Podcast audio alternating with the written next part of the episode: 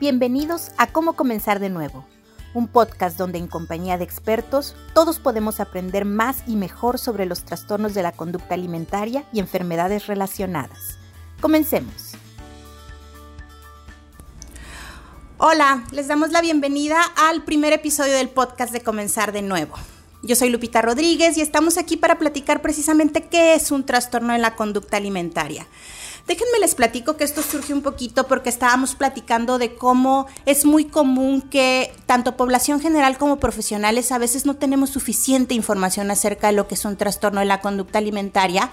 Y la idea es que podamos platicar entre amigos y colegas cómo es que es importante el abordaje, detección, tratamiento y todo lo que hay alrededor de los factores de riesgo para que se desarrolle un trastorno. Entonces, eh, manejando un día de la casa al trabajo, venía reflexionando acerca de todo esto y dije, pues no hay nada como un café entre amigas. Y hablé con Eva, con Lorena, con Adriana, con Nelly, con otros miembros del equipo y decidimos juntarnos un rato para platicar esto. Y la idea es que ustedes, como público que nos escucha, puedan a través de nuestras redes sociales, Twitter, Facebook, Instagram, mandarnos dudas, preguntas, inquietudes. Queremos armar un espacio donde podamos abordar temas desde la psicología, la nutrición, la medicina y cualquier tema de interés general, donde todos podamos ir poniendo un granito de arena para que podamos conocer más acerca de lo que es un trastorno de la conducta alimentaria y cómo podemos ayudar a todas las personas que están pasando por uno de estos padecimientos. Y cuando hablo de cualquier persona, hablo de que esto es un campo muy vasto. Entonces, desde la enfermería, desde el trabajo social, desde el acompañante terapéutico, desde cualquier persona que tenga contacto con la salud mental o la salud global, es muy importante. Y hablando de contacto, hablo también de familias. Padres, parejas, hermanos, primos, tíos, abuelos, cualquier persona que tenga contacto con una persona que tenga un padecimiento de este tipo, puede ser un gran, un gran, gran, gran proveedor de conocimiento en esta área. Entonces, por favor, vamos a hacer contacto y esto puede ser muy, muy útil para todos en la comunidad, no solo hablando de nuestro estado, no estamos hablando de Nuevo León, no estamos hablando de México, estamos hablando de América Latina, Europa, cualquier lugar donde ustedes hablan, haga habla hispana, estamos aquí para ustedes. Entonces estoy aquí literal tomándome un café con amigas y ahorita que las veo alrededor de la mesa digo, wow, o sea, no puedo creer que estoy sentada aquí con estas profesionales y con esta calidad de personas humanas porque tengo aquí a mi izquierda a la doctora Eva Trujillo, que es la director médica de Comenzar de Nuevo, cofundadora, expresidente de la Academy for Eating Disorders, que es una de las instituciones más valiosas y con más vasto conocimiento acerca del campo de los trastornos de la conducta alimentaria a nivel mundial, quien está desde hace más de 20 años al pie del cañón aquí en nuestra localidad trabajando directamente con la educación, prevención, tratamiento y, e investigación de los trastornos de la conducta alimentaria. Está aquí conmigo también la licenciada Lorena Pérez Flores, quien es la coordinadora del programa ambulatorio de nutrición, que tiene también una vastísima experiencia en el tratamiento de los trastornos de la conducta alimentaria y uno de sus campos de especialidad es precisamente el tratamiento basado en familias, que es un pilar para la recuperación de los trastornos de la conducta alimentaria dentro del hogar. Y tengo también aquí a la licenciada Adriana Granja, quien es miembro del equipo y es además la coordinadora del Body Image Program, que es el programa en Latinoamérica más importante a nivel de prevención de los trastornos de la conducta alimentaria y otras enfermedades relacionadas, trabajados directamente desde la imagen corporal. Y bueno, estoy yo aquí, Lupita Rodríguez, como les comentaba, y bueno, yo soy psiquiatra con una especialidad en psiquiatría infantil y de la adolescencia, soy subdirectora clínica de Comenzar de Nuevo. Y también he trabajado muchísimo en estos últimos años en todos los temas que tienen que ver con trastornos de la conducta alimentaria, salud mental e imagen corporal. Y vamos a relajarnos un poquito porque vamos a poner sobre la mesa el tema y quiero que todas aquí podamos ir poniendo nuestro granito de arena para responder la pregunta, ¿qué es un trastorno de la conducta alimentaria? Entonces me gustaría mucho que Eva empezara por comentarnos desde su punto de vista cómo podemos definir lo que es un trastorno de la conducta alimentaria. Claro, Lupita. Eh, me, estoy encantada de estar aquí, aparte la estamos pasando súper a gusto, esta es una gran idea. Y bueno, un trastorno de la conducta alimentaria es una enfermedad que eh, afecta tanto en el ámbito físico como en el ámbito emocional, como en el ámbito social y que se manifiesta por una serie de conductas disfuncionales o patrones alterados de la alimentación este, y que y que ahora sabemos que tiene una fuerte influencia biológica. Entonces es, un, es una combinación donde la biología, la genética, lo social y lo psicológico hacen como un interjuego muy, muy complejo para dar manifestaciones físicas y emocionales que pueden llevar al paciente a, tener complicaciones serias este, para la vida y la salud. Entonces estamos hablando de que esto es una enfermedad de las emociones, por así decirlo. A ver, Adriana, este que es tu campo de expertise y especialidad, platícanos acerca de esta parte emocional de los trastornos de la conducta alimentaria. Mira, Lupita, creo que podríamos dar muchas definiciones técnicas desde la psicología de lo que es un trastorno de la conducta alimentaria, pero lo definiría como una experiencia difícil, una experiencia emocional difícil para la familia y para la paciente. Si bien no es un trastorno que sea solamente emocional, esta parte emocional sí es importante, porque cuando las personas tienen un trastorno de la conducta alimentaria o un familiar tiene un trastorno de la conducta alimentaria, se experimentan emociones difíciles. Eh, se experimentan emociones como la ansiedad, como la frustración, como la irritabilidad. Y esto hace que el manejo sea difícil en casa y que sea difícil con los familiares y con las personas que nos rodean. Cuando nos enteramos que un familiar tiene un trastorno de la conducta alimentaria, nos enfrentamos a muchas dudas y a mucha incertidumbre. Entonces, eh, es muy importante entender varios puntos de lo que puede ser un trastorno de la conducta alimentaria y de cómo se puede manifestar psicológicamente. Una de las cosas que es importante entender es que la persona con trastornos de la conducta alimentaria tiene pensamientos que pueden ser pensamientos obsesivos, rumiativos, y estos pensamientos eh, se manifiestan con una frecuencia muy alta, es decir, la persona piensa demasiado sobre temas de comida, cuerpo y peso. Son pensamientos que generan un malestar emocional, que generan mucha ansiedad y que pueden venir acompañados de comportamientos que llamamos compulsiones o rituales. Por ejemplo, chequearse mucho en el espejo, eh, evitar cierto tipo de comida, eh, partir en pedazos muy pequeños la comida, incluso pesarse mucho, por ejemplo, o evitar la balanza, ¿no? Eso también puede ser uno de los comportamientos que podemos ver en una persona que tiene un trastorno de la conducta alimentaria. Ok, entonces estamos hablando aquí de que esto es un tema de peso. ¿Qué opinas tú, Lore, acerca de, esto, tú que eres especialista en toda esta área nutricional? Sí, Lupita, gracias. Mira, eh, uno una de las creencias es que este es un problema de peso y yo creo que ese es un mito dentro del campo de los trastornos de la conducta alimentaria.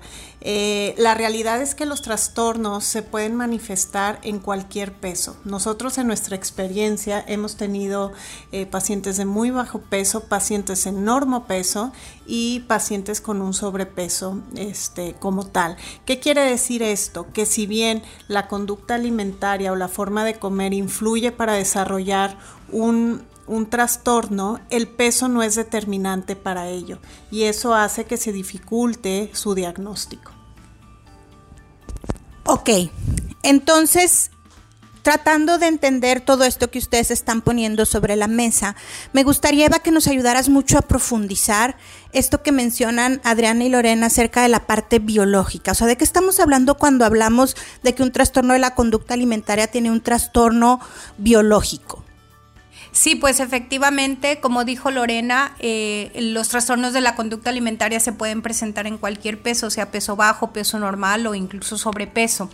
Eh, y aunque siempre decimos que esto no es un problema de peso, por otro lado, sí es un problema de peso en este sentido. En primer lugar, la primera parte de la recuperación tiene que venir en cuanto a el paciente que requiere cambiar su disfunción alimentaria y en muchas ocasiones necesita ganar peso. Eh, eh, eso es para muchos de los trastornos alimentarios y aquí es donde la familia nos puede ayudar muchísimo porque algo, algo que hay que recordar es que los tratamientos son con la familia y no para la familia. Entonces todos tenemos que contribuir en este trinomio profesionales, paciente, eh, familiares o cuidadores para ayudar al paciente que tiene un trastorno de la conducta alimentaria. Y regresando al tema del peso, el mecanismo central que tienen prácticamente todos los trastornos de la conducta alimentaria es haber iniciado esta disfunción alimentaria donde se vuelven restrictivos generalmente.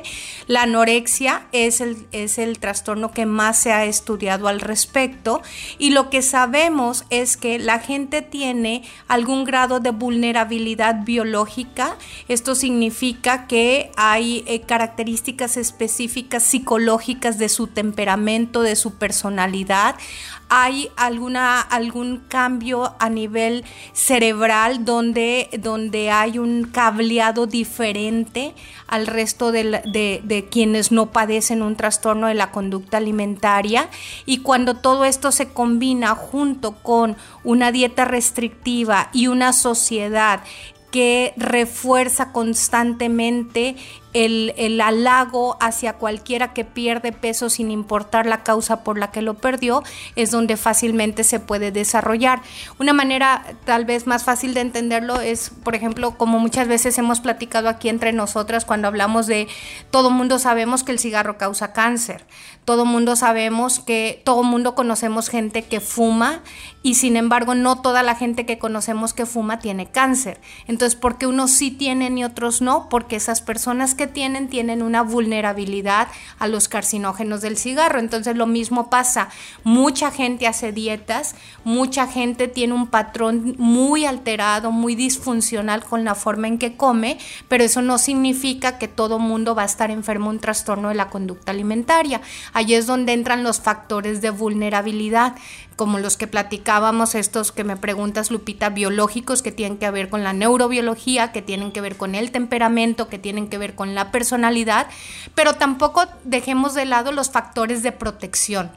Hay factores que van a evitar que aún con esta vulnerabilidad nosotros desarrollemos un trastorno de la conducta alimentaria. No podemos predecir quién lo va a desarrollar y quién no, pero sí sabemos por la ciencia que, por ejemplo, la familia, las comidas en familia, el, apoyo de la red, la red de apoyo y de los cuidadores son esenciales para que eh, este, se, se, aumenten estos factores de protección para nuestros hijos adolescentes, ¿verdad? Desafortunadamente 70 millones de personas en el mundo padecen un trastorno de la conducta alimentaria y todavía peor, cada 62 minutos muere una persona por una complicación de un trastorno de la conducta alimentaria. Es decir, en el mundo 23 personas diariamente fallecen por esto y por esto es, es una causa tan importante para nuestra organización y para todas las que estamos ahorita aquí platicando este, acerca de esto.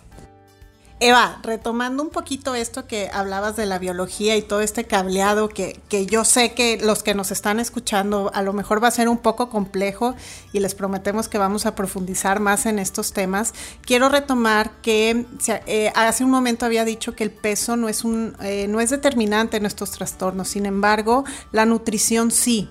Y estos conceptos después que tengamos un poquito más de tiempo se los voy a explicar, pero hay que acordarnos que y retomar el tema que la rehabilitación rehabilitación nutricional es el pilar en estos tratamientos. No porque nuestro paciente esté en un normo peso, esté en una obesidad, no quiere decir que hay una disfunción alimentaria. Entonces, eh, me gustaría retomar o cerrar un poquito, eh, pasar de la ciencia a lo más tangible, que estos trastornos no distinguen edad, no distinguen pesos, no distinguen género o extracto socioeconómico. Y pueden darse en cualquier talla y en cualquier cuerpo, en cualquier figura corporal. Wow, oigo ahorita Adriana, Lorena, Eva y definitivamente me doy cuenta que se nos quedan muchos temas muy complejos sobre la mesa. O sea, estamos hablando de enfermedades entonces que tienen eh, esta característica que llamamos en medicina multifactorial. O sea, estamos hablando de factores neurobiológicos, de factores genéticos, de factores ambientales, de factores nutricionales, de factores emocionales y se me queda sobre la mesa todo el tema de rehabilitación nutricional, cómo una restricción calórica ayuda a que una persona sienta o piense las cosas diferentes. Y ahorita que Adriana se nos queda sobre la mesa algo súper importante que es el tema de imagen corporal. Cómo todo esto que vivimos como sociedad y las presiones que tenemos en el día a día nos pueden meter en esta vorágine que efectivamente pueda activar estos factores biológicos de los que Eva y Lorena nos estaban hablando, ¿no? Entonces, uff, esto nos da para mucho y definitivamente queremos platicar todo esto con ustedes. Entonces, ahorita nos vamos a poner de acuerdo porque definitivamente necesitamos hablar de cómo como familia, uno, yo puedo ayudar y dos, yo como alguien que tiene a un ser querido cerca que está pasando por esto, puedo identificar que está pasando por una disfunción alimentaria y cómo lo puedo ayudar a rehabilitarse de esto. Entonces... que podamos hacer eso. Este, este, la próxima vez podemos hablar de cómo identificar en la familia o en, los conocidos eh, que se está desarrollando un problema. Creo que esto va a ser de mucha utilidad tanto para público en general, para familiares, para profesionales de la salud y claro, encantadísima de volver y platicar más a fondo. Me encanta, me encanta hablar sobre estos temas y agradezco muchísimo la invitación que nos han hecho a este podcast y con mucho gusto creo que es muy importante dar herramientas para poder identificar esto en un momento adecuado. Ok, entonces ya están todas comprometidas. Definitivo. La próxima vez aquí nos juntamos y vamos a seguir platicando acerca de todo lo que podemos aprender como profesionales y como público en general acerca de los trastornos de la conducta alimentaria para ayudar mejor a todos los demás. Oye, y, vamos a invitar a más del equipo, que somos muchos y todos están súper comprometidos con este tema y todos son muy apasionados, así es que este, vamos a mandarles mensaje a varios. Sí, y no solo el equipo clínico, estaba pensando ahorita que seguramente hay muchos padres y familiares interesados en compartir su experiencia. Quiero comentarles que estas preguntas que pusimos hoy sobre la mesa son parte de lo que el equipo que se va acercando y se va integrando a comenzar de nuevo eh, nos pregunta. Y esto es definitivo porque no todos tenemos información, como les decía, fidedigna y exacta acerca de un trastorno de la conducta alimentaria. Entonces quiero agradecer mucho a Nelly Palacios que estuvo detrás de estas preguntas para que esto pudiera funcionar y salir adelante, porque definitivamente estas dudas son las que nos hacen como profesionales saber dónde tenemos que poner el énfasis en lo que hay que aprender. Claro, y nos eh, eh, tenemos mucho interés en que los cuidadores, los padres y el público en general aprendan acerca de esto y sobre todo que rompamos tantos mitos que hay en la sociedad y el estigma tan importante que, surge con los trastornos de la conducta alimentaria porque desafortunadamente eh, lo que más vemos cuando esto no está bien entendido es que nuestros pacientes es como si llegaran en, un cáncer etapa 1 y la gente quiere esperar a que sea etapa 4 para reaccionar. Entonces, así como e, esto en gran medida está dado por el gran estigma que tiene esto, y es una de nuestras misiones romper con eso y que nuestros pacientes y todo aquel que sufre con esto, eh, con estos trastornos, pueda ah, ser abordado a tiempo para lograr una recuperación total que está bien descrito en la literatura y que es lo que nosotros vemos cuando se hacen las cosas correctamente. Lorena, Adriana, Eva, un placer haber estado aquí con ustedes este día. No se me van a escapar y definitivamente vamos a tener mucha más participación de diferentes miembros del equipo. Gracias por escucharnos en este primer episodio de nuestro podcast de Comenzar de nuevo. Los esperamos a la próxima. Gracias. Bye. Gracias por acompañarnos a aprender todos juntos. Los invitamos a seguirnos por nuestras redes sociales a través de Facebook, Twitter e Instagram y visitar nuestra página de internet www.comenzardenuevo.org. Hasta la próxima.